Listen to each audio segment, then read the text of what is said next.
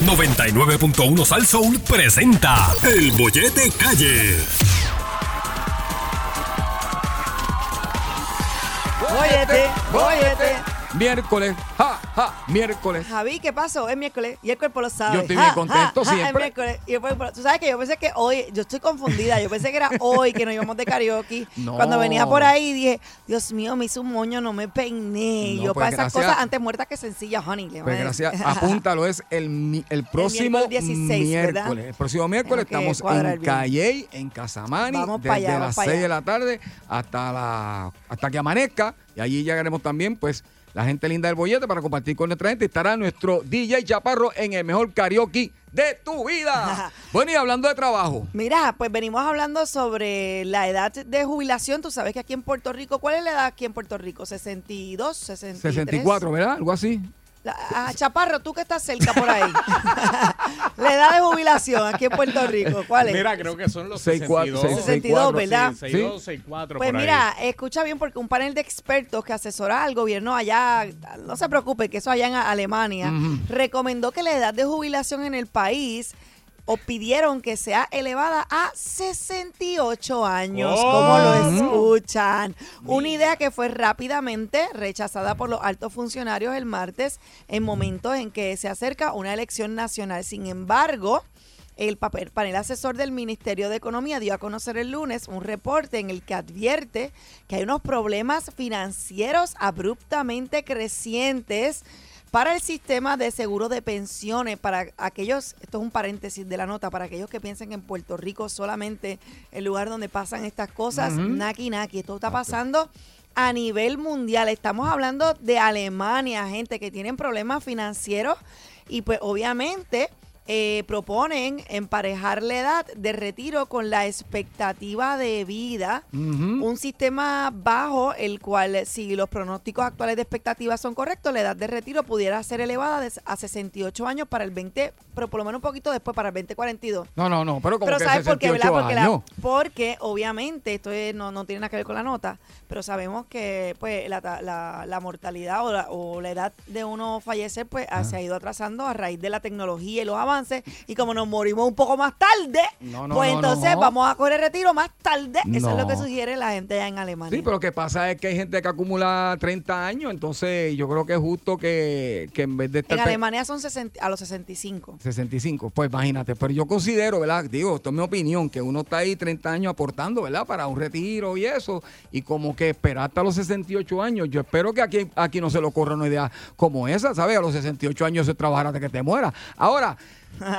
para que usted vea cómo son las cosas de la vida, también tenemos que entender que si me ven a mí, a lo, yo ya yo estoy más cerca de los 60 y pico que de los 40 y pico, y eso no lo puedo negar porque la vida es bonita. Amigo, no lo digo por, tú sabes, Pero- pero, tú te ves más joven. Por eso, que pero el problema es que si... Que- Mucho que- más que joven. es verdad. Tú es lo que, sabes. es que si me ven a mí a los, a los 64, como yo voy a Javier estar con el favor joven. de Dios, yo pienso estar bailando, brincando, saltando, voy a decir, muchacho, no le dé eso todavía a este, si este todavía puede trabajar, este todavía puede ir y, y- y- y ganarse los chavitos trabajando, ¿entiendes? Exacto, exacto. Porque es, es de eso Tienes que, que, se trata, empezar a caminar lento. ¿Verdad? Y hablar lento. ¿Verdad? Para así, bueno, para frente que de ellos tú te haces anciano, te buscas un bastón por allá y dice que Exacto. tienes y después coges el bastón y lo usas para bailar, Te para deja las canas, te pa' deja las pasárselo canas. entre medio Ya de no, las ya no- piernas. ya no me pinto el pelo. No, no, no, no, no. ya Me no. tiré al medio Oye, yo mismo. Oye, pero. A ver, pero tú no viste a Ricky No hablemos, Martin. no tú no viste a. Ricky No Martin ahora con barba. blanca. Bro. Exacto, ¿Eh? las canas están de Ah, moda. pues, Yo me voy a dar el sí. pelo blanco Sí. también. Pero también, que es donde quiero llegar en este Aunque a mí no tema. me salen, claro donde en este tema, también hay personas, ¿verdad? Que también, a pesar de, de haber llegado al Seguro Social y de haber llegado a, a la edad, ¿verdad? De recibir ese beneficio de retiro, pues se sienten bien, se sienten saludables Mm. Y y, se le hace trabajando. bien Mm. Retirarse. En mi familia eso pasa, mi familia, ¿verdad? Ya no está con nosotros mi tío, pero mi tío tuvo más de 45 años en la policía. Oh, wow. Y si no es porque la policía misma tomó la Eh, decisión papi, pero de, es que ya- de- Pero eh, él se sentía útil. Entonces, cuando. Eso pasa mucho con los maestros. ¿Sabes qué? Pues te voy a decir una nota. Cuando se retira, eh, enfermó y murió porque ya se sentía que no puede dar más. Tengo el caso de mi hermosa mamá, que todo el mundo me conoce, eh, Noemí León, allá en Tienda de la Isla, lleva más de cuarenta y pico de años allí también. Entonces, ella podría ya estar en, su casa tranquila, pero se le hace difícil y sigue pues laborando poquito a poco así, pero... Por eco- porque económicamente lo necesita, no es porque le lo bueno, ama. en el caso de mi mamá, no tanto económicamente, es cuestión de eh, psicológicamente, Sí, su claro. corazón lo Sí, está sí, allí. tú lo dijiste, se siente sentirse útil Psicológicamente, yo creo que esa es la Exactamente, palabra. Porque son personas que a pesar de que ya en esta edad, pues todavía se sienten útil. Entonces, lo que queremos saber, ¿verdad? Para llegar al tema donde lo queremos llevar es, ¿verdad? Este, Si en- esta bonita tarde. Si usted conoce una persona que, Javier, que se le hace bien difícil retirarse o que lleva muchos años en su trabajo y no quiere, Exacto. se niega, se Exacto, niega a, Mira, a- ya a retírate. Y dice, no, yo todavía me siento joven, yo me siento útil. O si, acaso también, que es el otro punto, es por necesidad, porque su retiro no le da, sus chavitos que va a recibir no le dan y pues eh, va a seguir trabajando, ¿verdad? Hasta, hasta que papá Dios diga. Así que vamos a llamar ahora al... 653-9910, 653-9910. Eres de las personas que se le ha hecho difícil retirarte, ¿verdad? No importa la razón que sea. Vamos a ver, el bollete. Buenas tardes. Buenas, buenas. Viene, oye. Bolletoso, ¿qué es lo que hay? Llegaste temprano. Ay, bendito, yo siempre estoy conectado con ustedes. Pasa es que a veces estoy con las manos bici. Hoy está lloviendo y estoy ando en uno de mis vehículos chuqueando. Bolletoso, ¿tú eres de los que estás planificando cuando te vas a retirar o eres de los que piensa que vas a estar trabajando hasta que papá Dios diga? Mira, Javier, hasta que Dios me dé fuerza, yo voy a tirar por ahí para adelante. Bueno. So. ¡eh! Tú con ese ánimo, con ese ánimo que tú tienes, Ujú. pasaste los sesenta y pico, y todavía a los setenta y pico en tarima, cantando. Dame una No, papi, Sí. en casa me vuelve loca. Mira, y que tengo ejemplos buenos. Tengo, tengo ejemplos, tengo a Rafael Itiel, tengo a Johnny Ventura, que son viejitos ya de, de 80 y pico, 90 años y están ahí. Mientras respiremos, tiremos para adelante. La vida es un regalo de Dios. Que Amén. siga, yo, yo a Javier le recomiendo que siga Amén. trabajando porque la mujer Gracias. de él, la mujer de él, si se retira, la, lo va, la va a volver loca, literal. Yo me lo imagino. Buenas tardes, el bollete. ¿Conoces una persona que se le hace difícil retirarse o lleva muchos años trabajando? Buenas tardes. Hola, Buenas tardes, Buenas tardes. bienvenido. y Carmen Salinas. Calmo. ¡Calmo! Cuéntanos, Calmo. Eso es, bueno, este, eso es que eso va a depender cuál sea tu trabajo, Ok. porque hay trabajos que ya después de los 30 años se te hace difícil. Yo, yo estuve paralelo con dos, policía y militar, Ok. ya tú sabes. Ok. 30 años ahí no es fácil, pero como quiera sigo trabajando, pero en otro, en otras cositas. Ya que me retiré, ya yo estoy disfrutando mi retiro. Qué bueno. Entonces ahora, pues ya tú sabes que... Pero tú te escuchas bien, te escuchas- te escuchas-. Pues fíjate. Se escucha Calmo bien, se escucha, escucha joven, potente. Pero ¿Cuánto tienes, Calmo? Ay, 63. Ah, pues Dios te bendiga. Te Wow, oye, chacho, super, como de super 20, ánimo, sí. 20 y pico. Pues mira, Calmo, para que tengas una idea, el contraste de, de- de lo que me dijiste, en el caso de mi tío, que también fue policía, se le hizo bien difícil retirarse. Quería seguir siendo, bueno, te estoy hablando cuarenta y pico de años, y se le hizo difícil, pero gracias por tu llamada. Vamos a otra llamada. El bollete, buenas tardes. Buenas tardes. Dime, mi amor, ¿se te hizo difícil retirarte o conoces a una persona que lleva muchos años en su trabajo y, y no quiere Sí, mira. terminar?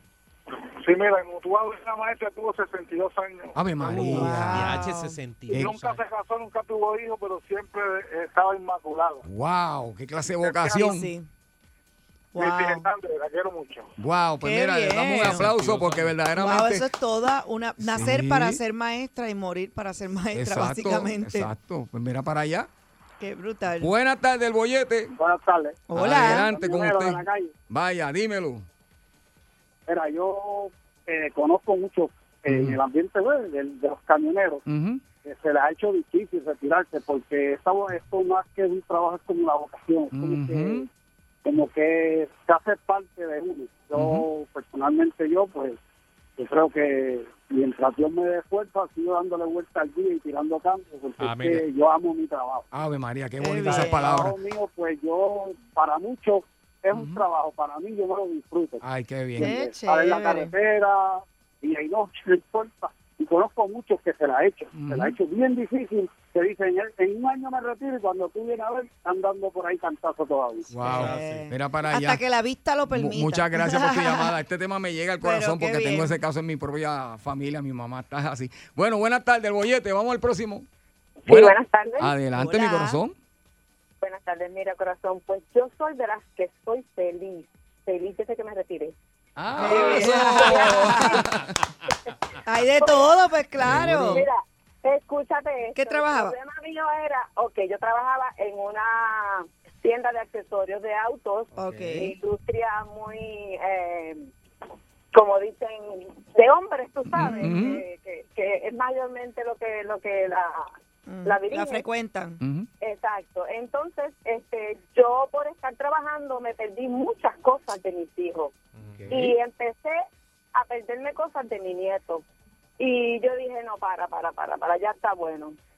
Qué bien. Eh, Planifiqué todo y me retiré y el miércoles que viene recibo mi primer cheque de seguro. ¡Qué rico! Mira, y sabes que yo te admiro porque a veces los seres humanos, y eso yo lo escuché de alguien que dice, ah, es que la juventud uno tiene que eh, dedicarse a trabajar, a trabajar y a producir, pero realmente a veces pues esperamos hasta muy tarde cuando ya no tenemos energía para entonces viajar y disfrutar a la gente que amamos. Hay que tener un balance en la vida para todo, porque si no, como bien dijiste, se nos pasa el tiempo de compartir con nuestros hijos. Mira, yo soy bien celosa con el tiempo de mi hijo, así que te felicito porque lo reconociste y que ahora vas a poder estar con tu con tus nietos que uno los ama y mi mamá, yo yo yo no dudo que se amen a los nietos tanto como a los hijos, así que felicidades para ti por ese chequecito, mami. Muy bien, estamos hablando, ¿verdad? Este, de que si conoce a alguna persona que se le ha hecho difícil retirarse y que lleva muchos años trabajando. Buenas tardes, el bollete. Hola. Buenas tardes a ambos, ¿cómo están? Muy bien, bien, amor, cuéntanos. bienvenido. Bienvenido. Mira, eh, yo tenía una compañera de trabajo que era una señora Ajá. en una empresa que se- ya no existe. Y esa señora se retiró. Y cuando se retiró a la semana yo la veo otra vez en el trabajo. Ok, sí, así es. y cuando yo le digo mire qué tú haces aquí porque tú volviste me dice mira el esposo mío lleva retirado tanto tiempo y él lo que hacía era que me traía aquí y se iba a perder cabra a jugar dominó pues yo me fui con él la primera semana pero yo no sirvo para eso para estar una semana sentada ahí mirándolo jugar dominó y lo otro, y lo otro fue Ajá. que ella dijo, y muchachos, en mi casa no se puede estar con ese calor. Y viró a trabajar porque, porque tenía aire, tenía pues, Sí. oye, no no soportó estar en la casa y viró y estuvo hasta que le tuvieron que decir, mira, no, no puede No puede venir. ¿Qué hacía? ¿Qué hacía? Si puedo 20 preguntar. Bendito. ¿Qué hacía? Perdón, ¿Qué hacía? Ella era asistente administrativa, ella Oh, era, ok, ok, asistente eh, administrativo. Está bien. la- le ayudaba a todos los vicepresidentes. Sí. Ah, ok. presidente, Pero yo estoy También ese es un puesto cool porque cuando Pero, eres asistente. pero yo, estoy, pues- yo, yo estoy bien seguro que también ella se sentía todavía con fuerza, se sentía saludable, se sentía, porque a veces la edad no, no, no determina cómo tú te sientes. Yo conozco jóvenes viejos No, y y- conozco a viejitos jóvenes. Así que. Bueno, y y los de 60, seguir, vamos, sí, hay una sí. realidad y, lo, y por eso es que Alemania está Sí. tomando estas medidas porque los 60 son los nuevos 30. Sí, pero a mí lo que no me- Los 40 son los nuevos 20, mírame a mí, Sí, sí. yo tengo 40 y yo estoy como las de 20. Pero a mí no me manden esos 68, ¿no? A los 68. Yo no quiero. Dejen, dejen, dejen, dejen, dejen, dejen. ¿Conoces a una persona que se le ha hecho difícil retirarse y lleva muchos años trabajando? Buenas tardes, el bollete. Hola. Buenas tardes, ¿cómo están? Muy Mira, bien. esta debe tener como 50, Sí. pero está como de 25, ¿es o no es? No, yo conozco a mi, no, mi suegra. Ah, Tiene Ah. 65 años y está trabajando en educación. Ok. Y no se quiere. No las pegué. No se quiere retirar, es que eh, es su vocación. Sí, sí, sí, sí. Gracias por tu llamada. Eso, eso es. Eh, eh, se le hace difícil porque La es que Mira, su como que le enojaste. La enojé, me Sí, le enojaste cara, porque digo, te pusiste- digo, yo no Sí. tenía 50, Te yo tengo como así. 40. Próxima Déjame, llamada, no, no el soy, bollete. no soy Walter Mercado ni Anita Casa, déjame estarme tranquila. Buenas tardes. Bienvenido, ¿cuántos tienes? 18. Cuéntame. Sí, buenas tardes. Sí, buenas Sí, tardes. cuéntanos. adelante. Ay, yo saludo desde Ponce. Ponce, Ponce. Eh, besote a la gente de Ponce. Tengo que ir para Ponce. Tenemos Voy que ir muy a pronto, Ponce. muy pronto. Para Guancha, Javi, ¿qué, Qué está rico. pasando? Te voy a dar un break a Calle para que Ay, descanse. cuando tú digas. Pues vamos. Buena, cuéntanos, Mira, hermanito. mira, Ajá. Yo llevo 17 años con dos trabajos Ujú. y estoy toda la semana retirándome de uno y así sigo sobre con dos trabajos. Wow, 17 De verdad. años. Pero- Salgo de uno por la noche para irme por el día para el municipio y así sigo. Mire, ¿y cuántos Wow. años llevas trabajando en doble en doble trabajo? 17. 17 años, Wow. muchacho, y busco salir y, y, y para, como digo yo a los muchachos, a veces me preguntan, ¿usted es otra voz? Y matándote, es que uno estar este, cómodo, como digo yo, Ujú. para poder respirar cómodo. Mira cuántos años tú tienes. Yo tengo 56, como 56 de ahora Ah, ya. to- Todavía está Ok, joven. Eres Sí, joven, sí. pero pero ¿sabes qué? La vida es corta, dos trabajos, hay que hay que también disfrutarlo, disfrutar los fines de semana. No, pero disfruto y, y pero ahora mismo voy, a- ya mismo ahora mismo mañana voy para gimnasio un ratito. Eso es. Y Ah, no, vete, que hacer todito, yo algo, eh, paseo, algo de todo, lo para todo, pero Muy que no hay forma porque con, con un trabajo nada más es difícil para No sobrevivir aquí. Exacto. En el caso de él es que, ¿verdad? Sí, que, sí, que necesita tiene que estar. Exacto, porque Sí, estaba. Necesita correctamente. trabajar, necesita trabajar. Qué bien. Seguimos hablando, Próxima ¿verdad? llamada. Conoces a alguien que, ¿verdad? Este, se, le hace, se le ha hecho difícil retirarse, ¿verdad? Y sigue trabajando. Cuéntanos. Buenas tardes, el bollete. Hola, buenas tardes. Buenas Bienvenida. tardes. Gracias. Bueno, pues en mi caso, maestra de educación por 30 años, Ajá. pero en un curso que tomé de hacer casas de adobe en Las Marías, soy de. Cabo Rojo, Ok. Ajá. Ah, eh, conocí una pareja que ellos me enseñaron lo que es retirarse versus lo que es jubilarse. Jubilarse Ok. te sales del trabajo, pero retirarte es retirarte de trabajo. Ok. Tú te puedes jubilar, pero seguir trabajando en otras áreas que te llenen. Muy bien. Claro. Muy bien. Esas personas tenían 35 y 36 años. Ya yo estaba próxima a cumplir mis 30 y me motivó porque me iba a quedar como dos o tres años más hasta los 55. Pero cuando cumplí los 30 años en el sistema educativo, eso me, me, me hizo pensar, tengo que buscarme un plan B, que es algo que a mí me gusta. A mí me gusta las antigüedades y los artículos de segunda mano. Ajá.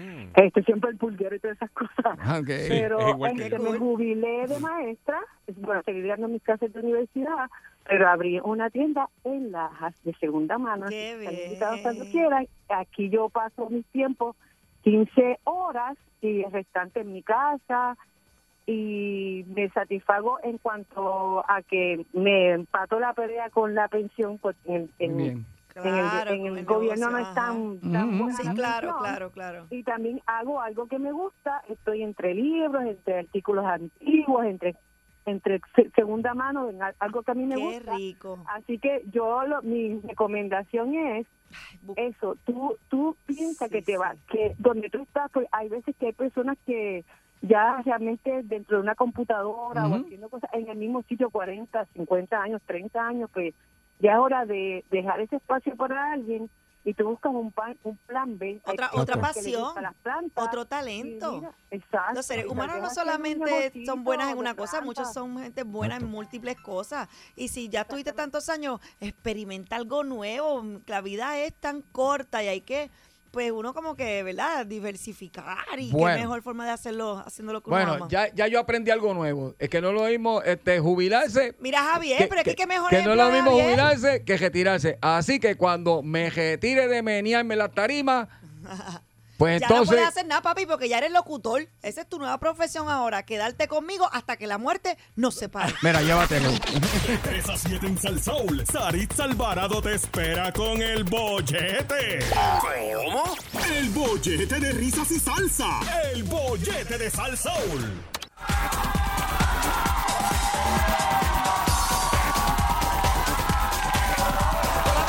Con la mano. Con las manos, Uh, uh. Con las manos. Estamos con las manos que, que gozan. Todo, con las manos que es las bendiciones, el gozo, la alegría, Amén, la, amén, me gusta. todo, todo lo que venga, que sea alegría y cambie tu vida para bien. Bienvenido sea. Estás en el bollete por el 99.1 Sal Sol. Este que te saluda Javier Bermúdez, la hermosa, preciosa, Ay, la reina de la casa, Sarisa Alvarado. ¡Sarisa! Y el mejor dije, DJ. Gracias, antes que dijera mi nombre, de pronto no era yo. El mejor DJ, el mejor eh, en los karaoke, el Chaparro, que pronto tenemos por ahí. Eh, pendiente. Yes. En Calle y en Calle. En Calle y en otros sitios más donde estaremos llevando nuestra alegría porque este bollete es suyo. El de Javier, vamos a aclarar la situación. Eh, Yo no sé. Yo El sé que llaman por ahí. Yo sé que llaman por ahí siempre y dicen Es, es- ¡Sarisa! es el programa, estoy hablando del programa, no Hablando sean del mal por eso Hablando del programa. Pero, ¿quién es la cara principal único, del nada programa? más. Bendito sea Dios, si estoy hablando del programa. ¿Quién es la cara principal? Javier. Javier. Ah, yo que Sarisa. chavienda. María. Mi gente, estamos aquí nosotros riéndonos de, de muchas cosas que nosotros nos gusta hablar de la vida. Y la vida pasan cosas divertidas. Entonces, La vida es bella. durante esta semana, Sari, ¿te has dado es una cuenta bendición. que los mejores segmentos son aquellos que hemos llevado a nuestro público al pasado? Ajá. A, a recordar cosas de, de nuestra niñez. Ya lo pasado, pasado. Ay, qué linda, mira, la- no me interesa. Vamos a firmarla, vamos a hacerle un disco a Sari. Mira, hay un karaoke aquí, pe padre, Ya que van a estar pronto, regalando pronto. del bollete y nadie Eso, me dice nada. eso viene por ahí, eso viene por ahí pendiente, también. pendiente, gente. Pues mi gente, hablando de esas cositas que nosotros nos pasan en esta vida, queremos recordar hoy en el bollete Ya lo pa... Embuste, embuste, dale, Javier. esa vez que tuviste que salir corriendo, esa vez que tuviste que salir huyendo, cuando de casualidad te han dado esa corrida.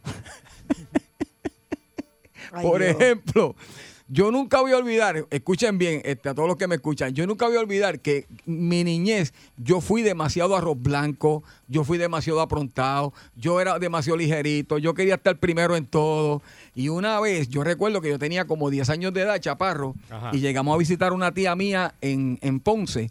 Y yo me bajé del carro, era un residencial, y quería llegar primero al apartamento. Mi tía se pasaba recogiendo perros callejeros para cuidarlos y alimentarlos. No me digas. Ya me imagino. No me digas. Y yo eh, dejé atrás a mi abuelo, a mi mamá, a toda la familia y, y- y fui corriendo, titi, titi. Entonces, ¿qué pasa? Cuando yo toqué la puerta, que abrieron aquella puerta, habían como cinco pejos grandes. Todos eran como negritos así. Y todos me miraron y dice, ¿quién día eres tú? ¿Para dónde tú vienes? Chapago, me dieron esa corrida. Yo crucé, mire, yo creo que yo hice como en, en- en- en 100 metros. Yo creo que Carluy era un nene chiquito. Yo creo que yo fui el hombre más, más, más rápido que, que, que el hombre más rápido del mundo corriendo los 100 metros, que no me acuerdo el nombre. Jamaikino este, ¿cómo es? Bol. Papi, Bol era un nene, Bol era un nene de eso mismo. Nene, eh, Exacto, de eso mismo, al lado de Javier Bermúdez, que iba con, con- como con cinco pejos detrás y yo sentía que me iban mordiendo todo. Pero, Así tú, que, pero tú sabes que tú cuentas es eso que y yo me Javier tiene alegro. anécdotas de Ajá. todo. Y yo me alegro, ¿sabes? ¿por qué? Porque tú tienes a Anakin. Y ese Anakin, Ajá. e- ese, ese perro tuyo. Ese perro es oye, malvado. Ese, ese perro es malvado, mi hermano. Por no decir que como Pues- diaboliquito. Sí, pero eso, lo que estoy tirando eran pejos, eran pejos callejeros y eran pejos grandes y me dieron esa corrida y siempre me voy a acordar de, de esa corrida.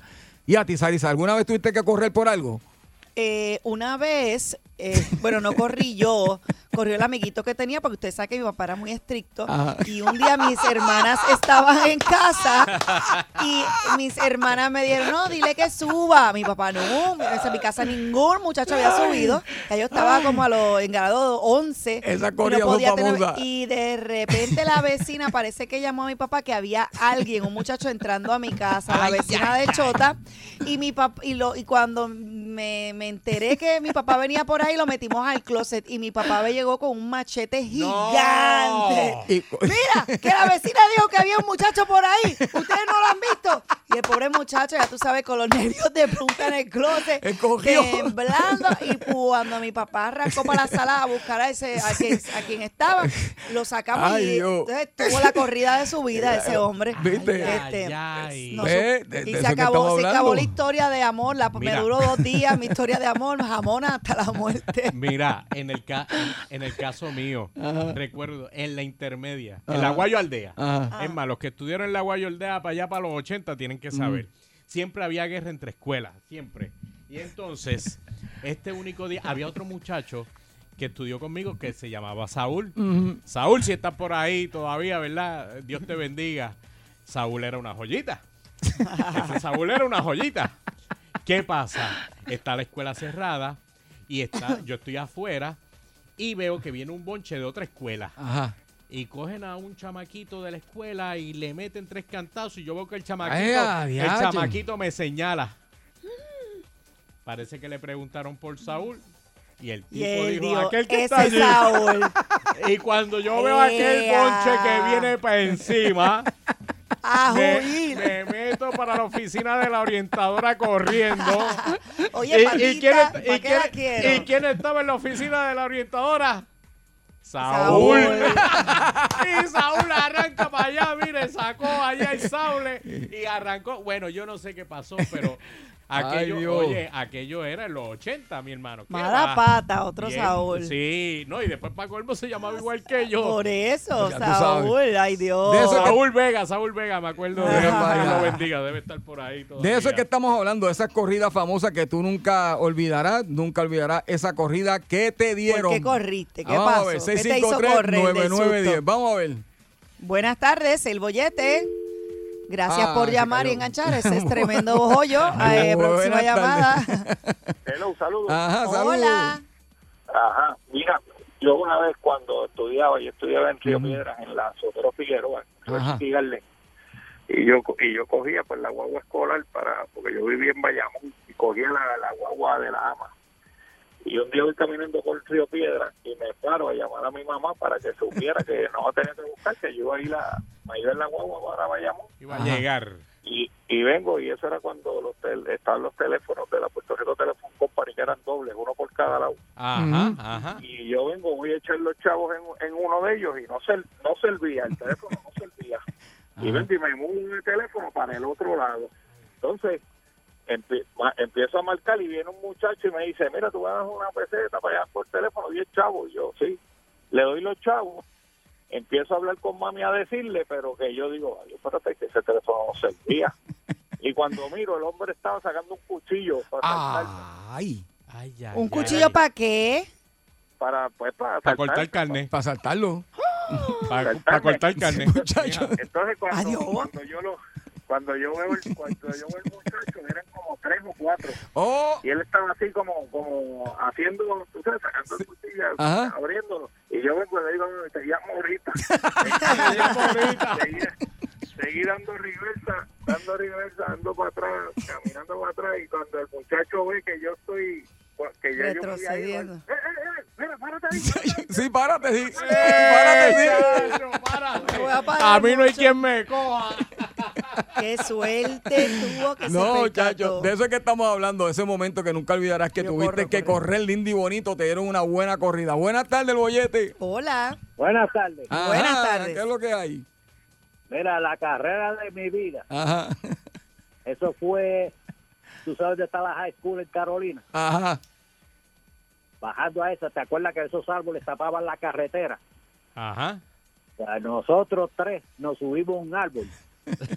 Muchacho, estaba esperando que viniera un carro y nos bajamos los pantalones y empezamos al number two. ¡Ay, no, mi madre! ¿en serio? Ay. Y da la casualidad que el primer carro que venía era un carro de la policía. ¡Ay, Dios mío! Wow, pero qué juego. Qué juego tan chulo. del árbol a correr mi pana. Yo llego a casa de mi abuela, que en ese tiempo yo vivía ahí al lado de la sorpresa en Carolina. Y me meto a la casa y llega el carro de la policía. Ay, ay, ay. Mi Mira, abuela le dice abuela, este, ahí está Antonio. Y le dice abuela, sí, él está ahí durmiendo, él está en la casa, él- allá atrás, él no ha salido. No, señora, él no ha- él estaba en la calle. Mi abuela, no, si él está castigado. Y yo me le escapé. Muchacho, mira. el policía le dice, mire señora, venga a ver el carro. Muchacho, cuando salió para afuera, la abuela dice, Antonio, y cuando yo oí ese grito de abuela, Esa tenía los cantazos. Escoba, me Esa partió la mierda. escoba, muchacho, y a correr otra vez para el comandante donde vivía. Eso fue corrida doble. Ay, Dios. Antonio, Antonio salió con la peste, mire. Va- Vamos a la próxima llamada. Ay, que- Pero qué juegos de Tú- antes tan, tú- tú sabes- tan, tan tú- chulos y Tú constructivos. sabes que, tú sabes que a mí me pasó, a mí me pasó igual que a él, pero a mí fue por treparme un, un árbol y cuando estaba arriba me encontré con, con un panal de abejas de frente. Uy. cuando me ¿Y, y qué picaron. tú ibas a hacer el árbol? No me digas que iba a hacer lo mismo nada, que un Antonio. fruto- no, estaba Ah. tumbando Mi una fruta. Pero ¿sabes qué, papi? Me tiré, papá, y de hinchazón llegué, llegué a la casa hinchado, pero corrí como tú no te imaginas. Buenas Mucha- tardes, el bollete. Buenas tardes. buenas tardes Ajá, Adelante. cuéntanos. Bueno, de la calle, Ajá. yo me pasó lo, lo mismo que a Sarisa, Dios mío. Cuéntanos. Yo estoy allá con la, con La novia en la esquinita, con la jedita, papito, la parte de atrás de la casa. Pero lo, tri lo, lo triste es eso que a la parte de atrás lo que había era un cementerio. Cuando llegó, cuando llegó ese señor, yo me daba con la suegra de los zapatos en la cabeza. Mira, ¿tú, Hacho, estás seguro? ¿tú, tú estás seguro que no era Sarisa? Ay, Dios mío. Ay, Dios. No, no, no, no, no, no tenemos, no, no tenemos la misma edad, no la tenemos. Ay, Dios mío. Mira, si mi tía está yendo el programa, va- llegó al cementerio, Mira, pobrecito. Si mi tía está yendo el programa me va a matar, pero a una tía mía le pasó lo mismo también. Estaba, ¿Verdad? sí, después se casó con él y tuvieron dos hijos, pero de novio, mi abuelo como que se levantó molesto y cuando yo oía ring, eh, yo, coge, porque por ahí viene el machete y, y lo vi correr. Y lo vi machete, correr. ¿verdad? Porque eso es un machete. Eso era así los tiempos de antes, ya tú sabes. que Buenas tardes, la cabeza al pobre muchacho por mirarme. Dios mío. Buenas tardes. Mira, Dime, mi amor. ¿cómo. Realmente, voy a hacer cuaren- voy a hacer cuarentena en, en- en octubre a mucha honra. Ah, ok. Y te cuento, ¿tú te acuerdas la, la algarroba cuando que usaban para sacar los gallitos? Sí. Ujú. Pues en la escuela me cogieron con eso. Ay. Y eso tú sabes que apesta de muerte. Ay. Ave María, muchacha. Diante, pero por, por Y buen... eso, yo y otra fue en casa, en mi casa había un ganso. Un Yo ganso. llegué de la escuela. Cogí esa clase cogía de ganso. Los gansos. Los gansos te corren. sí. Los gansos, pero ¿y qué le pasa a esos gansos? Los gansos te muerden las nalguitas. sí. Los gansos muerden las nalguitas bien El hermano, mi esposo y mi hermana tienen uno, mano, y cada vez que uno va a echarle algo a la gallina, el ganso está ahí. Te coge. Chacho, y, y- empieza detrás de ti a picarte. Es una buena cogida. Es una buena Así cogida. mismo. Sí. Como aficiado. Ay, yo no Dios sé. mío. Buenas tardes, bollete. Buena, buena. Buena, buena, cuéntanos. Mira, tú sabes el récord de curso, ¿verdad? Sí. ¿En No me digas que tú lo rompiste. Sí, pero como no está inscrito, pues él me gana. Ok. los 12 años, eh, tú sabes, si alguien me corrige, ¿verdad? Eh, tengo entendido que los toros fajan con los ojos cerrados y las vacas con los ojos abiertos. Eh, pues ahí. Entonces- Ajá. La vaca más peligrosa por eso, porque te ve donde tú vas. Ok. Me metí una finca, papá, y esta vaca me ha dado una calaza de carrera. Ay, mi madre. Yo volé, brinqué por los alambres púa, me Ni pegué tocaste. 20 alambres púa por, todo, por todos lados, pero la vaca no me fajó. Papi, de la adrenalina que uno lleva por ir para allá corriendo, tú brincas, la abeja puede medir siete pies y, y tú la brincas y no sabes ni cómo la brincaste de, de- de la- del susto que tú llevas por ir para allá. Sí, porque es, es así. Pero y, no te alcanzó, ¿verdad? y No cuando tus panas van a hacer una maldad, hacían una maldad que te decían, corre Javier, y yo, pero porque voy a correr, corre Javier, y es que ellos van a hacer una maldad, entonces hacían la maldad y tenía que salir corriendo todo el mundo y no avisaban. Buenas tardes, el bollete. Buenas tardes. Ajá, cuéntanos. Buenas tardes, Javier. Ajá, aquí estoy. Mira, ¿sabes quién te habla? Efraín de Ponce. Efraín, mi pana, cuéntanos. ¿Cómo está? Muy bien, muy Corrieron bien. juntos, corrieron Corrimos juntos. juntos alguna vez también. Mira, a mí me cogieron una vez, tú sabes que uno en Ponce acá hay un río que se llama Tres Palmitas. sí. Y muchacho, cogimos una vez, nos metimos para allá arriba y nos metimos en una finca a jugar China. Y aquí el viejo a sacar una, una escopeta. Mm. Las chinas, las chinas iban de- después que nosotros, muchachos, nosotros fuimos a unas millas. ¿Quién te mandó? ¿Quién te mandó? Ay, Dios mío, ¿qué Una te digo? escopeta. Esas historias de antes, de verdad. Ay, que- Dios mío. De verdad que hemos recordado épocas bonitas, pero verdaderamente vamos a la próxima. A ver, vamos a ver. Buenas tardes, el La bollete. última, la última. a ver. Hello. Ajá, Hola. cuéntanos. Ay, Saludos. Dios, que mucho me río. Saludos, ¿todo bien? ¿Todo bien? Sí, cuéntanos. adelante, mi amor. Ok, mira, eh, yo tengo ahora mismo 57. Esto fue cuando tenía como 14 años, 15, imagínate. Mm, Eh, y- déjame bajar el radio. ¿vale? Ahora, ok. Gracias. eh, sí estoy aprendiendo. de Tanto que Muy bien, así me gusta. Buen estudiante. Mira, este, pues en mi pueblo, o sea que en pueblo siempre hay un, un prócer, como dicen, que todo el mundo lo conoce, pues, de pueblo. Ajá. O es un borracho, un loco. Sí, sí, pues, sí, sí. eh. Exacto. Sí. Pues había uno que era un, un ah, un homosexual que se, se vestía de mujer, travesti. Ah. Y entonces, pues, si tú le decías un nombre, ese tipo te corría. Y ese tipo parece que practicó mucho pista y campo porque tenía que correr el condenado. Entonces, ¿qué pasa? Yo, yo era el menor del corillito de nosotros y nosotros éramos cinco y salimos después de la tarde del cine. Y lo gritaron. Entonces, no, yo no sabía nada porque yo, fui ino- yo era inocente. Yo usaba gancho, ¿sabes los ganchos? Eso que le ponían a los pies? Oh, sí, ok, sí, sí, sí, sí. Para enderezar- Bendito. Para enderezarle los... Las piernas, Sí. sí, yo, sí. yo era, el gam- yo era el yo era como, como, como los jockeys. Ajá, ajá. Pues yo tenía esos ganchos puestos. Y entonces, pues, los amigos míos, mira, mira quién viene por ahí. Como yo no sabía Ajá, nada de quién era. Y él me dice, mira, mira, ahí, ahí viene, ahí viene, ahí viene Calú, Calú. Dicen Calú, viene Calú para que tú veas que tú... Y yo como un buen mamón le grito Calú. Amén. Y, él- y todo el mundo arrancó de coger y yo fuera el único porque ando con gancho, yo no puedo coger casi. Con los zapatos que son ortopédicos. Papi, yo parece a Forrest Gump botando... Exactamente, exactamente. Te voy a decir que si de casualidad tú te llamabas Forrest Gump. La única que tiene permiso para meterse en tu carro sin que te peleen es Saritza Alvarado. Lunes a viernes 3 a 7 en el bollete de Salsa 99.1. A ponerla dura con lo caliente del día. Con el periodista Alex Delgado. Eso es. Yes, baby. Hoy miércoles mojadito, mojadito, mojadito, mojadito. Estamos en el no te bollete por el 99.1 Sal Soul. Javier Bermúdez te saluda, acompañado de la bellísima Sarisa Alvarado, DJ Ah. Chaparro. Y como siempre, tenemos los mejores segmentos para que usted se entere de lo que está pasando en nuestro hermoso país.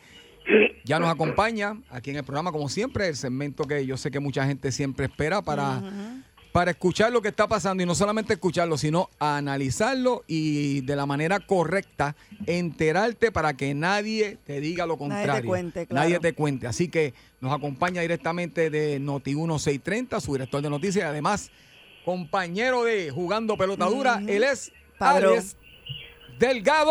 Exacto. Buenas tardes, Sarisa. Buenas Capó. tardes, Javier. Buenas eh, tardes, Chaparro, Alex. todos los amigos del bollete. ¿Cómo están? Muy Bien, bien. qué Con lluvia. mojadito. Lluvia, Exacto. Mucha, mucha lluvia, pero está bien. Asopado lo que hay, No, asopado. ya llevo tres días, no puedo con más asopado. De verdad, no, pero. Que pare llover ya. Pero un asopado de pato.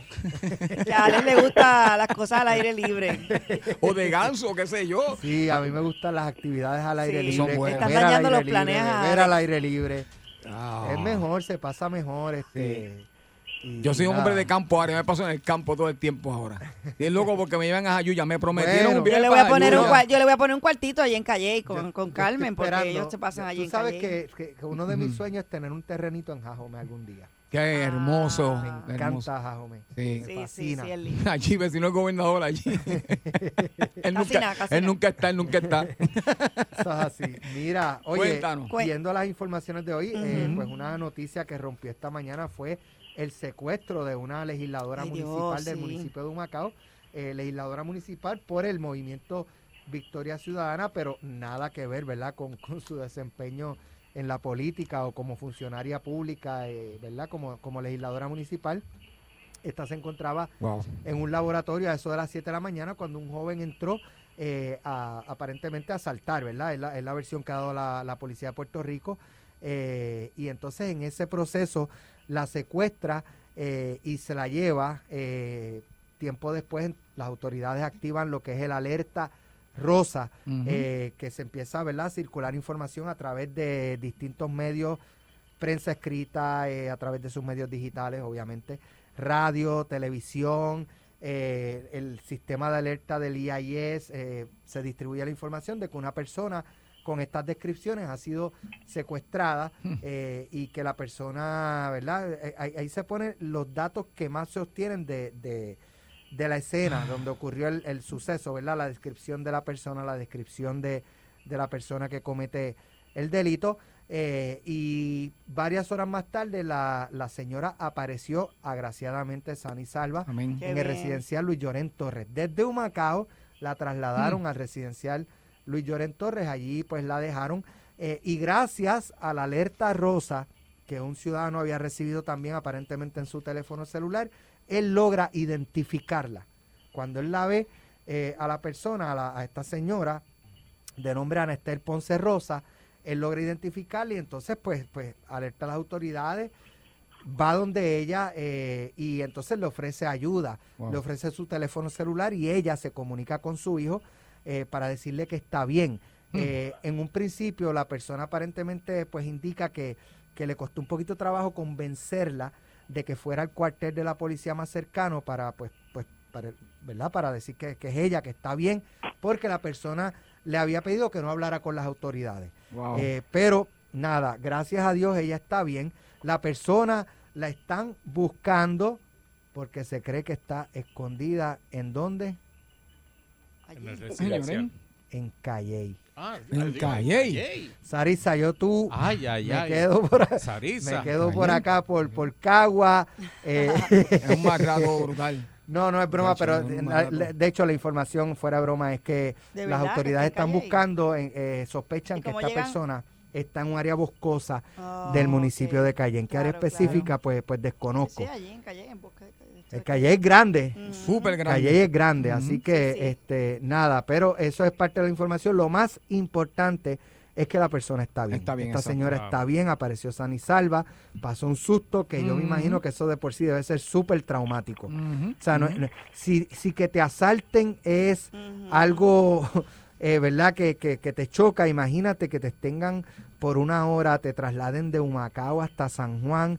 Exacto. Tú, te deben pasar mil cosas por la cabeza, eh. ¿verdad? Este, así que debe ser algo súper traumático, pero nada, gracias a Dios ella está bien. De otra parte, el caso de Jensen Medina, eh, el joven que es acusado de matar a esta joven Arelis Mercado Ríos en el área de un, una marina en el municipio de, Hmm.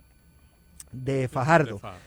Eh, pues el proceso continuó en el día de hoy. Sin embargo, en el día de ayer ocurrió un suceso muy interesante eh, y que ha sido eh, objeto de debate en el sentido de que el fiscal eh, o la fiscalía, el Ministerio Público tenía un testigo que aparentemente era el único testigo que iba a tener en el día de ayer y el testigo nunca llegó. Nunca llegó al tribunal, eh, dejando ¿verdad? mal parado al Ministerio Público. Eh, vamos a escuchar parte de lo que ocurrió en el, en el proceso judicial y eh, lo que explicó el, el fiscal Eduardo Bill al, al, a la- a la- al, al tribunal, ¿no? Eh, de que, mira, pues no, no, no pudo llegar la persona, pido disculpas, pero hay que parar el proceso hoy porque no tengo testigos. Eh, anoche en el programa tuvimos la oportunidad de entrevistar sobre esto al fiscal Ernie Cabán, exfiscal, perdón, exfiscal Ernie Cabán, al exfiscal Osvaldo Carlos y al exfiscal María Domínguez sobre esto que ocurrió, eh, pero vamos a escuchar lo que ocurrió y vamos a escuchar lo que dijo el fiscal, el exfiscal Ernie Cabán. Adelante. están fuera de mi control. Si yo cito a un testigo y el mismo me indica que va a comparecer y el mismo, o sea, yo no lo puedo traer en una, en una carreta, juez. Es lamentable, lo sé, presento mis excusas nuevamente, pero lo que me resta es suplicarle al tribunal que nos permita continuar mañana porque es que no tengo testigo para seguir hoy. O sea, el, el- el hombre está pidiéndole excusa al, al juez. Dice que no puede traer el testigo en una carreta. Y está dando excusas y excusas y excusas porque el testigo estrella no fue. ¿Cómo, cómo se, cómo- ¿Esto ocurre todos los días o esto es algo inusual, Ernie? Me parece una falta de, de- de control de la fiscalía y un error de juicio, porque es que el, el detener este juicio en esta etapa del proceso va en perjuicio de las víctimas que aquí representa el fiscal. A mí me parecía que si no estaba disponible un testigo tenían que tener un plan B. Tienen una veintena de testigos. ¿Por qué hay que detener este juicio? Porque no venga un testigo, aparte de la falta de control que muy bien se puede interpretar que ese testigo está virado. Porque si él no lo puede traer, dale- da a entender que está virado. Porque a quién beneficia su ausencia. A Jensen. A Jensen, al acusado, definitivamente. Valdo. Bueno, Wow. nosotros vamos un poquito más allá. Tenemos, eh, tengo entendido que tenemos en línea telefónica, ¿correcto? Sí, Chaparro. sí, correcto. Pues tenemos al ex jefe de fiscales, una persona que estuvo toda su carrera profesional como fiscal, desde fiscal, fiscal de distrito y jefe de fiscal, al licenciado José Capo en línea telefónica. Licenciado, buenas tardes, bienvenido al bollete. Adelante. Saludos. Bienvenido. Saludos, Alex, a Saricia y a Javier. Bienvenido, bienvenido. Buenas tardes. Gracias Lic- por estar aquí. Licenciado Capó, esto es común, esto ocurre de vez en cuando, no creo que todos los días, pero de vez en cuando, eh, esto que, que un testigo de momento no llegó y el fiscal pues no, no puede seguir su caso. Eh, eso ocurre, Alex, pero antes de entrar en el detalle de, de lo ocurrido ayer en Fajardo, en el tribunal de Fajardo, para aclararle a los amigos, ahorita estabas hablando de que estaban buscando en la zona boscosa, en el área de Buenavista. Buenavista Oh, es, la carretera 14 que conecta tanto Eso en el caso 14 de, como con del secuestrador. Correcto, eso está en, en el sector Buenavista. De hecho, encontraron el vehículo, está chocado y se alega, me imagino que es que tiene testimonio de alguien que lo vio entrar a la zona boscosa, pero está en ese, ese sector de que se llama Buenavista. Ok. Bueno, en cuanto a lo que me está Lo que pasa es que lo que pasa es que Capó es con pueblano de, de Saritza, Ay, conoce de Calle. bien, Claro. El bello, nuestro bello pueblo. Y yo estoy allí también Y a ahora. Javier Lapunto lo estamos ya, Ya casi convenciendo casi. para que se mude para Calle. Callellano adoptivo. Eso es así.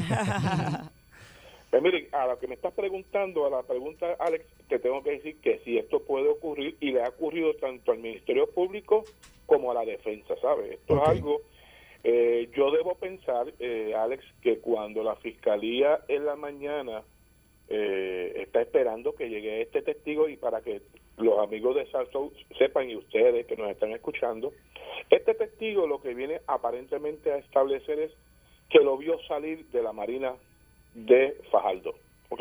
Eso es lo que aportaría este testigo. No un testigo presencial de los hechos que ocurrieron, sino a establecer la identificación de a la persona que vio salir de la Marina. que Por lo menos lo que- ubica en el área. es correcto. Ese es, una, ese es un, un aspecto de este caso que la Fiscalía ha estado insistiendo constantemente con varios testigos, ¿verdad? Eh, lo hizo lo hizo con el guardia de seguridad del estacionamiento ahí de la Marina, lo está haciendo inclusive para establecer el, el, eh, que Jensen era el dueño de ese vehículo, porque obviamente describen vehículo y describen una persona, ¿verdad? A que identifican posteriormente como, como este el, el- el acusado.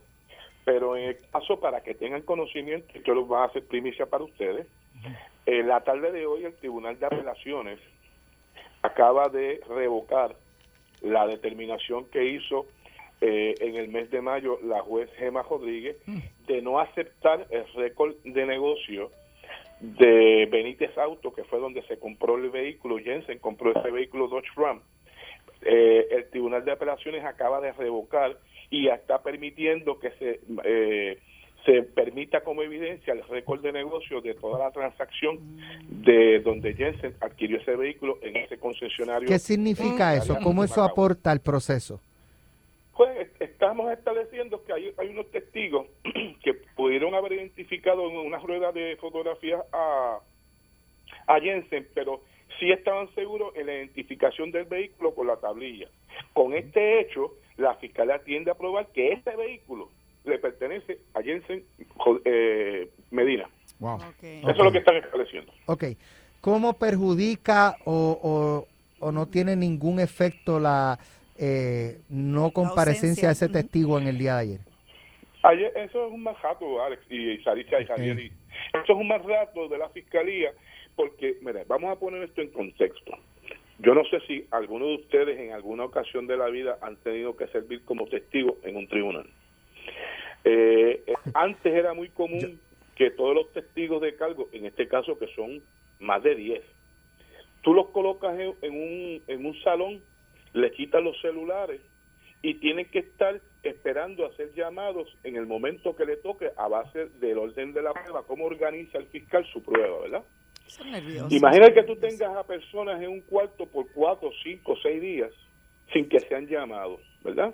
este, tú tienes, tú estás trabajando y aunque Claro, hay leyes que que, prohíben que el patrono tome represalias contra empleados que sirven ya sea de jurados o de testigos en los tribunales, pero lo cierto es que eh, aunque no lo pueden despedir por esa razón, sí le descuentan el tiempo que no trabaja, que está en el tribunal, se lo descuentan de su licencia tanto de enfermedad como vacaciones, ¿verdad?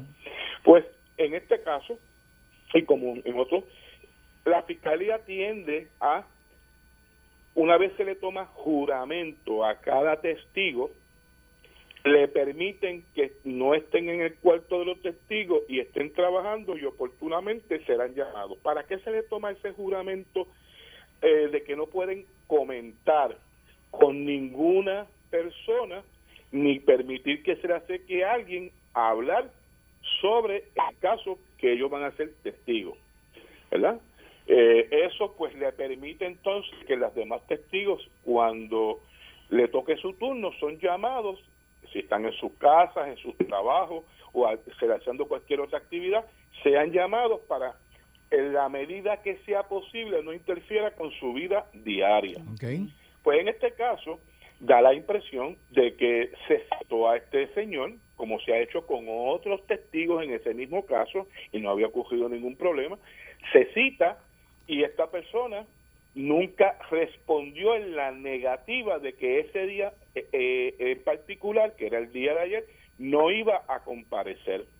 Okay. Por lo tanto, el Ministerio Público entiende de que no hay ningún problema con su comparecencia. No es hasta que llega el día por la mañana, no llega, se hacen gestiones y la persona dice que es un piloto eh, de una embarca, de embarcaciones, ¿verdad? Desconocemos si es público o privado en el sector donde trabaja y que no puede estar disponible hasta el lunes que viene. Aparentemente nunca lo notificó y no es hasta ayer por la mañana comenzado el proceso que se hace contacto para que explique por qué no llegó a, su cita con el ¿Se expone a un desacato o no?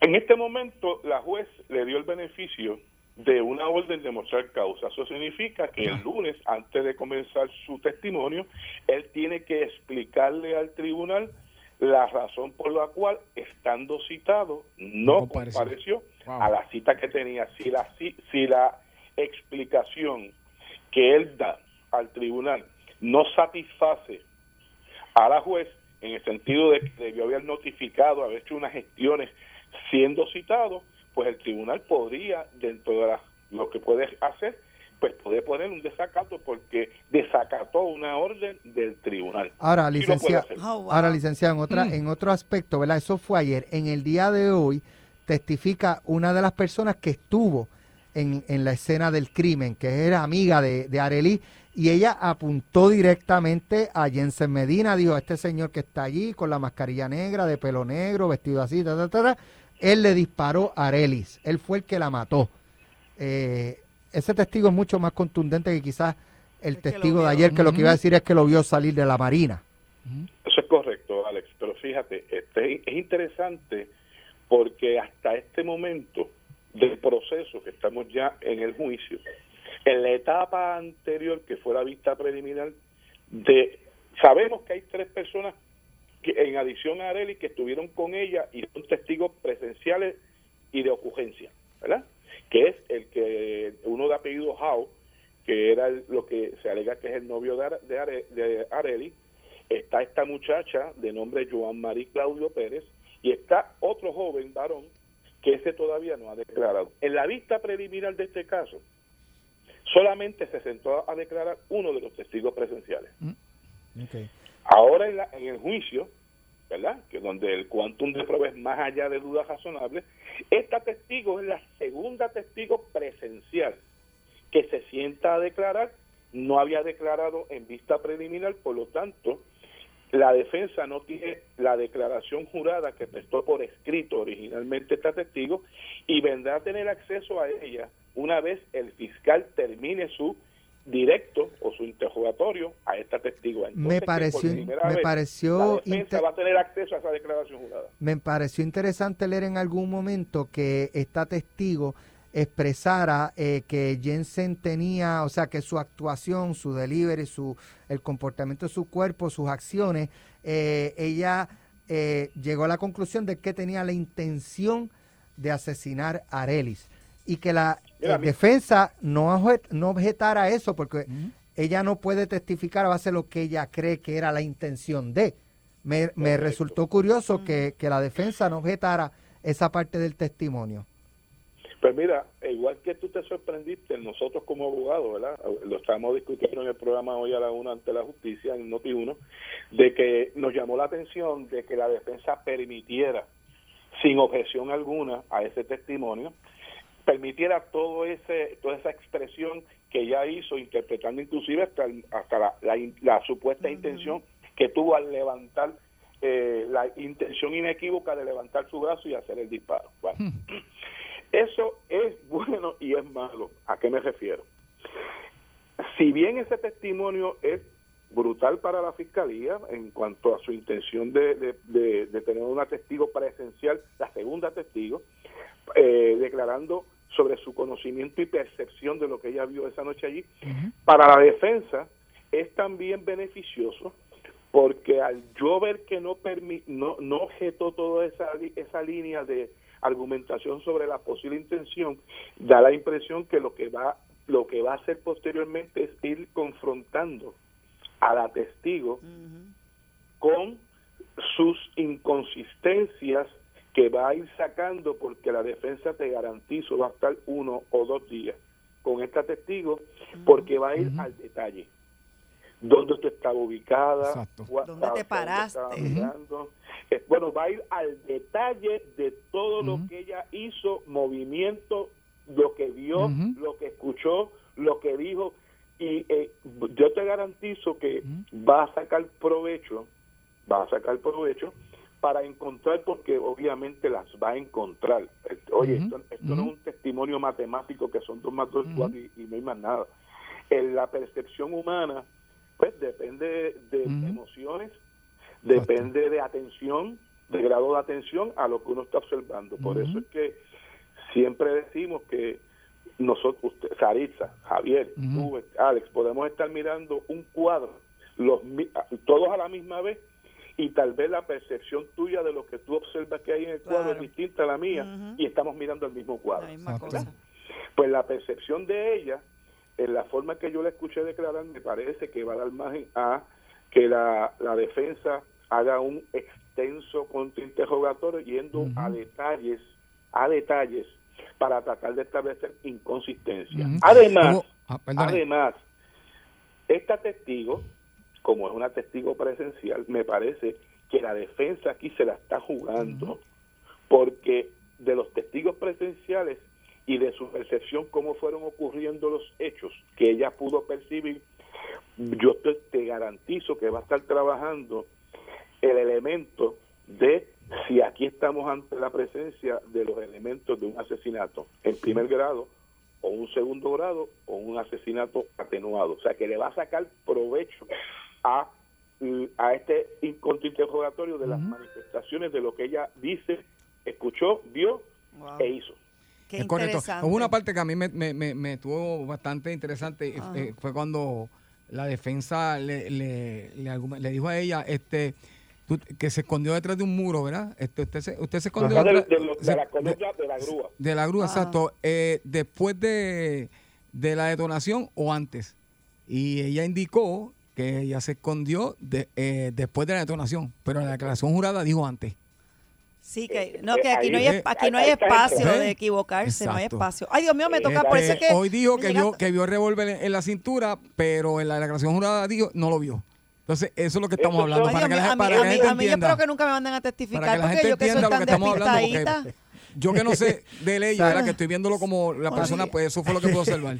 A Sarisa la declaran en no, perjurio a no. los tres minutos. A mí no me, a mí me, o sea, a mí tú me preguntas que yo tenía puesto ayer y te voy a decir una camisa azul y después digo, ay caramba, se me olvidó de lo que era. Chaparro, yo si me meto al lío, por favor, si me meto al lío, no utilicen a Sarisa, por favor. No, no, yo te hundo sin No la querer. pongas de testigo, por favor. Preguntarme a mí si yo me escondí antes o después, qué sé yo, yo no me acuerdo, es más que estaba nerviosa. No, Mira, yo, no, yo breve, yo, gracias Capó, un eh, eh, Ahí Gracias, tienes, ahí gracias. tienes ejemplo, ahí tienes ejemplo de inconsistencia. Exacto. Sí, pero, pero no es porque, es porque uno no se puede tan nervioso. Y es importante porque lo, lo que la defensa lo que va a tratar de establecer es que si realmente ella se escondió antes del disparo, por lo tanto es probable que no haya visto el momento. Exactamente. Exacto. Ay, Dios Pues, mío. gracias. Cabo, por estar con nosotros ilustrándonos. Gracias, Súper muy interesante, amable. gracias, gracias. Un abrazo. Interesante. Yo he Gracias. estado gracias. una vez, una Wow. vez testificando. Qué en un nervio, eso debe ser bien y es difícil. bien estresante. Horrible, horrible. Es Yo bien no, estresante. Es Esto bien es estresante. verdaderamente que esto es un caso que todavía, ¿verdad? Yo sé que queremos justicia Oye, llevan inmediata, ya, pero llevan ya dos Meses. semanas de juicio. Sí. O sea, cuando yo digo dos semanas, no es dos semanas eh, calendario, es 14, 15, hoy es el día número el 15 o incidente pasó hace 16 tiempo. de, de, de juicio, O sea, de, ¿sabes? sin contar sábado y domingo. Sí. Pero Wow. es bien interesante, por eso es que, mira, bajo declaración jurada uno tiene que tratar de, de decir y, y para después recordar Y todo lo que uno repasar, dice, repasar antes de ir a testificar, si repasa a- lo que tú sí. declaraste porque bajo juramento. Ay, Dios van a minar tu credibilidad en sala para tratar de entonces de que tú nos pues, tengas esa validez que a lo mejor es necesaria tener esa muchacha que estuvo allí y, ¿verdad? Y, y según verdad se, se alega pues ella vio Ale, nada, Abrazote. Gracias, mi amor. Te deseo la mejor Cuídate. sopa del día y ya usted sabe, mañana te esperamos aquí en el bollete. Claro Ale sí. No se vaya nadie. La única vacuna contra el aburrimiento es una dosis diaria del bollete con Saritza Alvarado en el 99.1 de Sal Soul. Llega el bombazo con Gary Rodríguez. Eso es. Así es, señoras y señores, son las 5 de la tarde, lo que significa que llegó el momento de amor y odio con nuestro siguiente colaborador. Si me preguntan a mí, yo lo amo, yo lo adoro. Eso es así. Aquí lo queremos con todo nuestro corazón porque él es Me parte encanta cómo da la noticia. Él es parte de esta familia que todos los días está con ustedes de 3 a 7 por Sal Soul, El Bollete y... Y nosotros nos escudamos detrás de él. Seguro, sabes. El hombre ahí, recto de palabra. Eso es así. Viene directamente de Lo Sé Todo y en Puerto Rico, como no están pasando casi nada, como en Puerto Rico no pasa, ¿verdad? Tantas cosas a la vez, pues él no tiene material para hablar en la tarde de hoy. Y no hay llorones. es que si no tiene, Ah, papá, Así como que quiera, ya se la tú sabes que no, es que hay de más. Por eso lo tenemos aquí y él se llama Gary Gary Rodríguez. Rodríguez. Saludos, muchachos. Saludos, muchachos. Gary, te quiero. está pasando? La Gary, que hay. Ni la lluvia nos detiene, Gary, ni la lluvia. Ay, sí. Óigame, está el día, pero el aguacero está pero Brutal. monumental. De dímelo a mí, que eh, tuve que cargar una paila de pintura al carro. otra compuerta en Carraízo, Ujú. así que la cosa está súper complicada. Saritza Alvarado, ¿en qué pueblo usted reside? Eh, caballero, resido en el pueblo de Calle, la mejor ciudad de las Américas, la, la- la ciudad del Coqui Dorado, la ciudad de las brumas, y me falta uno, los toritos de Calle. Gracias. Pues a todos sus compueblanos que tranquen bien la cosa. el dejó el carro allí y cogió monte.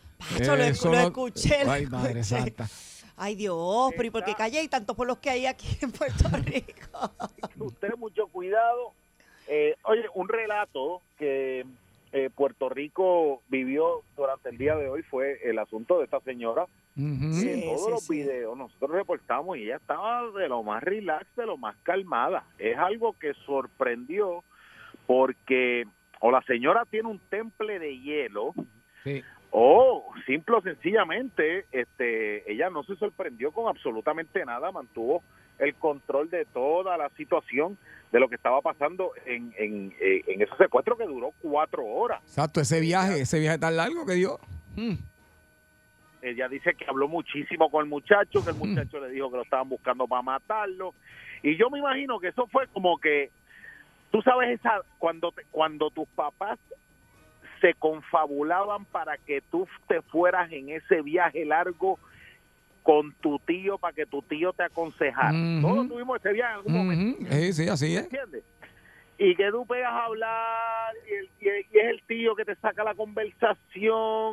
Entonces tú empiezas a hablar de X, oye, cosas, de las cosas que te molestan, de qué tú quieres hacer en la vida y todo ese tipo de cosas. Y es como que una conversación reveladora en términos emocionales, Ujú. espirituales y que, y que te dirige este como si fuera el tío un pastor. Pues yo me imagino eh, así. la señora Sí, cogió a este muchacho y le dio la terapia de la pasión durante todo el camino que la mu- el muchacho cogió lo soltó, la soltó en el último troll y dijo, Chico, "Mira, tú eres dijo, joven. Sí, lo aconsejo por ahí para allá. joven, chico, no desperdicies tu vida. Esto es un caso federal. Te puedes buscar el lío de la pasión. Tú eres un muchacho que puedes rehacer tu vida. Yo no voy a decir nada. Tú suéltame aquí. Llévate la guagua. haz Lo que tú quieras con la guagua. Y con esa letanía la trajo por, lo, la trajeron, lo trajeron por toda la 30. Y yo me imagino que llegando al peaje de Cagua ya el muchacho tenía los ojos aguados. Sí, definitivamente. Eh, la revelación. Transformado. Entonces, no, Ni Tony Robbins. Es más, él, ella ya parece que lo había convencido, oye, lo hacemos en forma jocosa, pero algo serio. Parece que lo había convencido ya llegando a Montelledra. Lo que pasa es que el señor dijo, yo no quiero soltar a esta señora, que me siga hablando. Y llegó hasta San Juan con ella, pero yo creo que levanta una, eh, una situación que se está viviendo en Puerto Rico y más allá de lo que es el crimen, es el problema de salud mental, sí. Que está teniendo está teniendo Puerto Rico, que posiblemente la, y no estoy aquí para que le cojan pena al muchacho, porque ustedes saben cómo eh, sabe a todo, que le caiga todo el peso de la ley. Pero la realidad es que el problema de salud mental que posiblemente llevó a ese muchacho, no sé quién es, no sé cuál es el nombre, eh, a, a- a- a ir a saltar un laboratorio que a las 7 de la mañana está lleno de viejitos. Mira Que un laboratorio brega con planes médicos a las 7 de la mañana, que tú puedes llevarte más allá del peticash que tenga la tecnóloga que está atendiendo el, el, el- el mostrador en el laboratorio? ¿Qué dinero en efectivo pueden tener unos viejitos que estén allí para hacerse un CBC? Y yo creo que yo esto resalta un problema más de salud mental que de criminalidad, porque esta señora, no sé cuál es su profesión, este, a, a- a qué se dedica, sé que es legisladora municipal por el movimiento de Victoria Ciudadana, pues tuvo la oportunidad de convencer a ese muchacho primero que no le hiciera daño, que la dejara ir y que posiblemente eh, tuviera ese momento de revelación durante durante ese trayecto. No sé, esto es todo una especulación, pero eh, Puerto Rico tiene que ver el, el, el problema más allá de lo que se ve en la superficie, de que pues un secuestro, que se activó la alerta rosa y que la alerta rosa que sonó en algunos teléfonos sí, algunos Eso te iba a decir, Gary. me- eh, eso de la alerta rosa, como que también, ¿verdad? Yo, yo, por lo menos en mi teléfono no, no, no, no, no aparece nada, o sea, no aparece. Y aquí escribieron varias personas en Facebook que no, Exacto. no les sonó, pero hay otras que sí escribieron que sí les sonó. Pero este tipo de alerta rosa, y mira la distancia que corre con la señora, las horas que pasan. O sea, que no sé cómo funciona este sistema, si es cuando hay una alerta rosa y por lo menos pueden detectar una ruta, qué sé yo, cerrar los peajes, el asa- qué sé yo, o sea, como que algo que aligere más el poder capturar a la persona porque tuvo un lazo de tiempo bastante largo. Y que todo el mundo entienda No, también que es la alerta rosa. Exacto. Porque Y la alerta, Gente y la alerta rosa es la segunda vez que se activa, la primera vez fue Exacto. con Keishla. Exacto. eh, en el caso el caso eh, que imputan a Félix Verdejo.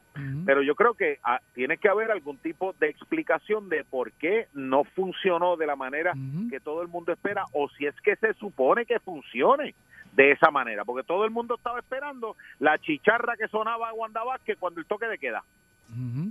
Sí, sí, sí. para que se paralizara todo o cuando hay aviso de inundaciones que pega a pitar el celular. Eso no se dio. No sé si es un problema de programación con las compañías de celulares. No sé si es un problema eh, eh, de que no sé, de que tiene un costo. No, y gracias a Dios No que tengo que entendido que, que a un señor que sí le llegó y vio, vio fotos y todo eso fue el que identificó Qué a la bien. señora y, y la asistió. O sea, gracias a Dios.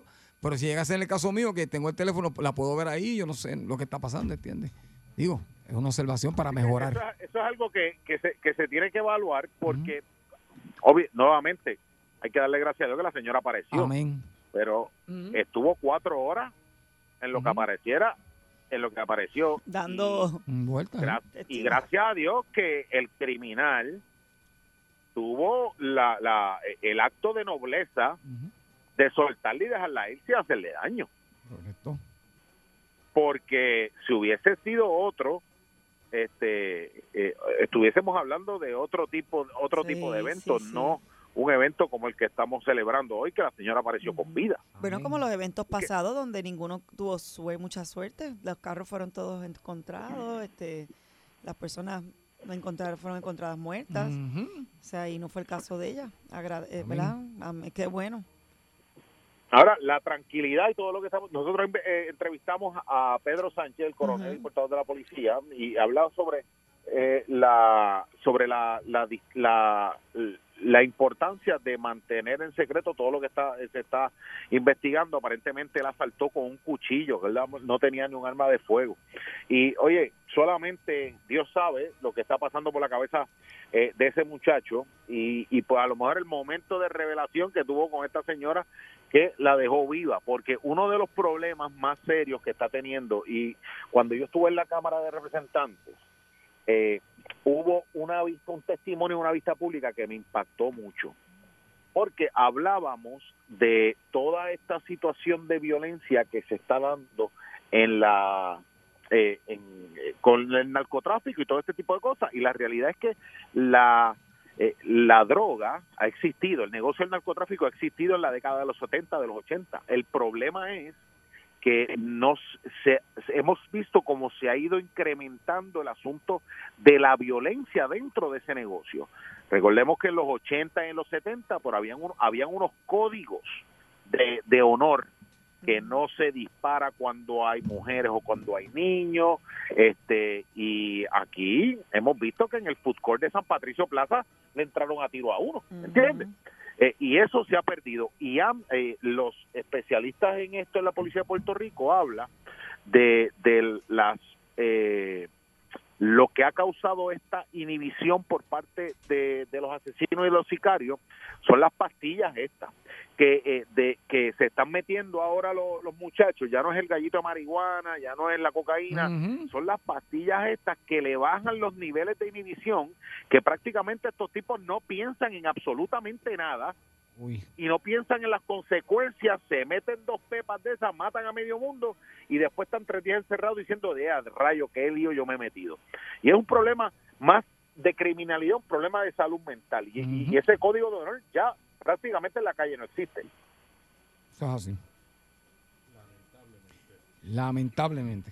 y uno tiene que ver la eh, la profundidad del problema porque e- es más allá de policía de arrestar de enviarlos a, enviarlos a una cárcel Eh, tiene que haber un, eh, algún tipo de solución que podamos identificar el problema de su raíz para que se pueda impactar futuras generaciones y no individuos como se está haciendo ahora mismo. Yo creo que eso es gran parte de lo que tenemos que de lo que tenemos que hacer es identificar cuáles son esos denominadores comunes eh, de lo que está pasando, el problema de violencia que está viviendo que está viviendo Puerto Rico con, con todo esto y, y estos sucesos de las alertas rosas y estos secuestros. Pues mira, uno también repasar, aunque uno nunca sabe cómo uno va a reaccionar, pero repasar los distintos escenarios con los que uno se puede encontrar. Mira esta señora que se imaginaba, esta señora de que se iba a hacer su CBC y se la iban a llevar secuestro y va a terminar en el último trolley. Eso es así, imagínate. Señor, ¿Tú- qué tú no, qué uno no sale de la casa para eso? ¿Uno sale de la casa para eso? Y a mí me asusta, yo salgo a veces con mi bebé y mi, cuando me voy a estacionar miro tantas veces alrededor, pero no me gustaría andar así. O sea, odio tener Mira, que salir preocupada, Gary. asustada en todos lados que voy. Y literal, Gary, yo Si es de nunca, noche, Sí. más yo nunca he contado esto y, y- y lo voy a hacer por primera vez. Mi esposa fue a Santurce, mi esposa, que lo debe estar escuchando, estacionó su carro para ir a un salón de belleza. Se, eh, se acordó de algo que dejó en el carro, viró hacia atrás y encontró al ladrón dentro de su carro desmontando el radio, con el radio en la mano. Mi esposa le dijo, ¿qué tú haces? ¿Qué tú estás haciendo? Valiente ella que se atrevió a preguntarle. Y él le dijo estas palabras, me lo voy a llevar, llama a la policía si tú quieres. Y lo echó en un maletín y se fue andando. Y gracias a Dios Oye, que uno mi no sabe, esposa... uno no sabe cómo reacciona. Sí, Sí, gracias sí. a Dios que yo mi no, esposa, yo no soy gracias tan Dios. brava. Yo daría la Pero vuelta, gracias voy a Dios adentro. que ella marcó, marcó su celular, llamó a su papá que estaba cerca, su papá tiene eh, arma por reglamento y se hizo una captura eh, domiciliaria y el que pedía que llamara a la policía era él. Pero este así se logró arreglar eso. Pero para que tú veas cómo es, cómo es la cosa, o sea, cómo Sí, está esto. No todos tienen esa A misma los dicha. arrestos ciudadanos son más agresivos. Sí. Sí, muchacho, eh. no, hay, no hay reforma policíaca. que. No. No, pero eh, uno tiene uno tiene que repasar. Mira, yo tengo un gran amigo que entró a su casa y encontró al pillo metido dentro de la casa. Exacto. Así y es. su reacción no fue arrancar a correr, fue brincarle encima y cogió un tiro en la clavícula. Sí, así es, así es. Por eso que yo tengo que me asusté pero con, la reacción de mi esposa, yo me asusté. Yo digo, no, pero... Tú le dices, pero tú le dices, pero ¿cómo tú vas a hacer eso? Porque tú le brincaste encima. Y él me dice, mano, esa fue mi reacción. Correcto. Porque tú, no- Exactamente. tú tienes microsegundos para tú pensarlo. Y gracias a Dios pues apresaron a, a la persona y, y- y todo este tipo de cosas. También te- tengo, una, tengo, tengo un, un amigo comerciante que lo asaltaron en su negocio, le empezaron a disparar, él disparó para atrás, Hmm. cogió al, al, al individuo, eh, le, eh, le dio un tiro al asaltante, el asaltante murió un poco más adelante, el carro pues se desangró Wow. y tuvo que buscarse 80 mil pesos para salir del lío con, los, abo- con lo que le costó a los abogados. Eso, eso es increíble, eso es lo que yo no él que entiendo. lo estaban asaltando. Yo no, yo no entiendo eso. A la verdad Pero que- pasa, pasa. Eso Sí, sí, sí, pasa, pero pasa, oye, pero pasa hay más frecuente de lo que nosotros estamos hablando aquí. Eso pasa bien frecuente. Sí, pero hay cosas que son que se caen de la mata, ¿me entiendes? Tú sabes. Sí, correcto. pero- Y, y, bueno, lo que pasa es que la cosa tú las tienes que probar y tienes que demostrar que fue en defensa propia y todo ese relajo Este, te sale en un ojo de la cara. Y lo, y lo triste es que con lo que fueron a asaltarlo no hubiese llegado lo que le salió salir del lío con los abogados. Exactamente. ¿sabe? Y, y eso, pues, eh, uno tiene siempre que a, coger estos sucesos y analizar en justa perspectiva lo que esto significa y cómo esto impacta la vida de todos y cada uno de nosotros a nivel individual y uno repasar cuáles deben ser los los la, la manera de tú resolver todos estos asuntos para para tú estar listo. No estoy diciendo que tú vas a poder reaccionar de la manera correcta, como Dios iluminó a esta señora y ella actuó de la manera correcta, sino que este tener más o menos una práctica. La práctica dice que hace la perfección. Sí, todo el mundo, mire, siéntese con su familia hoy. Mira, si pasa esta cosa, si pasa algo así, plan, un plan. ¿cómo reaccionaríamos? Converse sobre el asunto, porque miren el caso de esta señora. ¿Cómo? No, no, yo, ese es mi, mi, mi. Yo tengo que hacer un plan, tengo que hacer un plan. Porque Sarisa, yo, sal- sa- Sarisa sale que gritando. Yo- Ya, ya, ya. ¿Sabe? Porque que, ya ahí me mataron, ya, ya me mataron, ya me mataron. No, tú pusiste nervioso al asaltante al asaltante, Ya, olvídate. Ya me mataron, no, Al literal. asaltante, a Chapajo, a mí, a los que están escuchando, a todo el mundo. Así que mire, haga, haga un plan con su familia, siéntese, converse y busque la manera de usted ponerse en la posición de esta persona para ver si usted puede, de esa manera usted puede reaccionar de la manera correcta, y evitar sí, una sí. tragedia que le pueda costar la vida a usted o a cualquier familiar cercano. Mira, lo más seguro la señora, lo, más seguro la señora empezó a hablarle al muchacho y le dijo, oye, ¿tú escuchaste el bollete hoy? ¿Escuchaste a Gary lo que dijo? Y, y siguieron por ahí hablando. Y lo más seguro se hicieron amigos. Posiblemente. Oye, tú sabes que el jueves, el jueves traen cosas nuevas y que Gary va, va a abrir teléfono con Gary. ¿Tú sabías eso? Eh, no te ese, lo pierdas. Y ese último menú, ¿viste? Qué rico chacho, sí, estaba la sopita. Sí. El día está lluvioso, una sopita de esa como la que dice Gary en el bollete, ¿ah? Exactamente. Ah, no, como, como la que dice no. Como, de res exacto. y bollitas de plátano, Ah. un pancito con ajo. Ah, no. para tú, No, No, pues señora, mire, le voy a dejar mi teléfono para que me llame cuando decida hacer esa sopita. Ah. Ave María. Gary, Gary, Bueno, sí- sí. Gary, cuidado, que andan por calle. No, no, Gary. no. Yo estoy todavía. Gary, espérate, estoy, espérate. estoy paseando por la isla todavía. Aguántalo ahí. Tempranito para tu casa, tempranito para tu casa. Pero sí, sí. Aclárame esto. Gary, sigue Yo donde tengo cámaras estaba. y alarma. Sigue donde estaba, que ya yo estaba haciéndome la boca agua. Me dijiste que eran No. qué? Es un sopón de gandules con carne de res. Tiene que dejar la carne de res en la olla presión ahí, pero Ah, para que no, se no, menuce. No, no, no, Oh. no, no. Para que se menuce. Y usted viene a hacer ese soponcito de gandules. Y ese sopón de gandules, usted le hace unas bollitas de plata. Ay, Dios ¿verdad? mío. y usted para que esté bien espesito. Entonces después usted lo puede pisar con un pan con ajo también. Pero si usted se quiere janquear y llevar, y llevar este plato a otro nivel, Ujú. usted se hace unas arañitas. Ah, Ahí está. Para que usted, mire, la vaya mojando en ese cal- en, en ese sopón de gandules y usted vaya comiéndose su arañita y usted cuadra la caja en esta noche lluviosa escuchando el bollete de Salsón. Te cuento, te cuento mañana. Te cuento mañana. Gary. De 3 a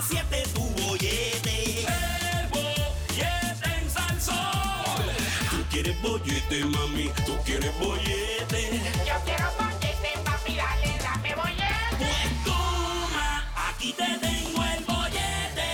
El bollete se formó. 99.1 Sal Soul presentó El Bollete Calle.